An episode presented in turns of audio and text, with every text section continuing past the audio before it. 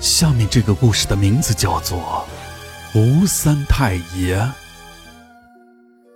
我们老家现在是现代化农村，差不多家家都是小洋楼，在洋楼林立中有一座小庙，庙里供的是狐仙。那就有人说了，现代化农村供这个，那不是封建迷信吗？您要是说这话，那村里的王老太爷就该不愿意了。他守着狐仙庙多少年了，逢人便讲关于狐仙庙的来历。话说这事儿要到解放前了，那时候俺们村还是相当的穷。王老太爷那时候才二十岁出头，他家里祖祖辈辈供奉着狐仙。有那么一年，天降大旱。赤地十日，旱到土地龟裂，庄稼颗粒无收，老百姓都饿着肚子。这饿肚子的可不止老百姓，还有山上的土匪。那一年，青龙山上的土匪下山来抢粮，为首的是山上青龙寨的二当家李宗平。他一声令下，把村民全赶到了打谷场上。村里老老少少的全都被聚到了一块儿。李宗平一脸坏笑，便说：“ 嗨，乡亲们，我不说你们都知道我是谁。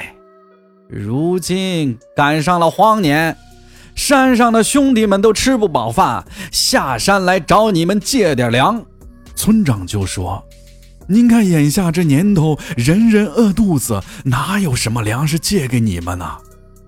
村里边有几个胆大的，也都跟着一起说：“就是啊，你们这是把人往死路上逼呀！我们自己都快饿死了，哪有什么粮给你们？让不让人活了？”李宗平一听可就不愿意了，他可不在乎村民的死活，抬手就是两枪，把嗓门大的那个村民给崩了。他让每家交出一袋粮，交不出粮的就得交出一条命。村民都怕挨枪子儿，只能硬着头皮回到家。王老太爷也不例外，可家里的米缸早就见底儿了，上哪儿再去找米呀？无奈之际，他瞥见了屋里供奉的狐仙牌位，到了这会儿，实在无计可施，只能寄希望于神佛了。王老太爷又是跪又是拜，求狐仙显灵救救自己，也救救村民的命。可拜也拜了，跪也跪了，狐仙牌位没有任何回应。王老太爷叹了口气，埋怨说：“哎呀，这几辈子人拜的胡三太爷，看起来都是诓人的。可怜我这连媳妇儿都没娶上，就得让土匪宰了。”他话一出口，狐仙的牌位啪的一下倒在了桌子上。紧接着就看到了一缕黄烟从身边掠过，夺门而出。王老太爷忙追了过去，追到了打谷场，就看到一个穿黄袍的人正在跟土匪对峙。这人他可不认识，不是村里的，正在劝说李宗平一伙人离开。李宗平等人一听，哈哈大笑，就想要了那黄袍人的命。土匪里有一个光头的大胖子，想要表现表现，就扛着大刀走到了前头。黄袍大仙怒斥道：“猪头，三太爷懒得跟你动手，挑个厉害的来。”光头胖子抡刀就砍，眼瞅着这一刀就把那黄袍人劈成了两半，可一眨眼，那黄袍人就不见了，紧接着就出现在了光头胖子的身后。胖子就感觉黄光一闪，也没弄明白是怎么回事儿，光头胖子就已经飞了出去，撞倒了一面墙，不省人事。村民一看，黄袍人太厉害了，肯定是神仙显灵了。李宗平一看可急了，把手一挥，让手下人一起上，非要弄死黄袍人。群匪听令，一窝蜂地冲了上去。枪声响过，那黄袍人中了枪，像烟一样被打散，又聚到了一块儿。土匪一看用枪不好使，那就用刀棒吧。冲在前面的土匪一刀砍了下去，黄袍人又化成了一团黄烟。那土匪还没弄明白是怎么回事儿，黄烟就冲向了他，砰的一声把他打出去老远，当场毙了命。剩下的土匪也慌了手脚，那黄烟飘向谁，谁就被打飞出去。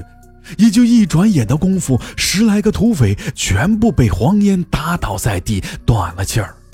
李宗平一看也害怕了，举枪就射，黄烟直冲他而去，又化成了人形，一只手掐住了李宗平的脖子，把他举到了半空。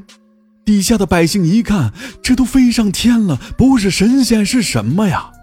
纷纷跪拜在地。就听见扑通一声，李宗平从半空中摔了下来，摔断了脖子，断了气儿。黄袍人轻飘飘地落到了地上，指名道姓地叫王老太爷上前，责怪他说什么供奉狐仙无用。王老太爷一听，眼前的黄袍人就是家中供奉的狐仙。知道仙家怪罪了，连忙磕头。那黄袍人却并不原谅他，还要他奉上谢礼。王老太爷拿不出供奉，想先欠着。胡三太爷却要他割肉。说着话，扔了一把匕首在王老太爷面前。王老太爷把匕首捧在手里，知道胡三太爷不是吓唬他，吓得直打哆嗦。村民见识了胡三太爷的厉害，不想跟着王老太爷吃亏，就都催他快些动手，别惹火了胡三太爷。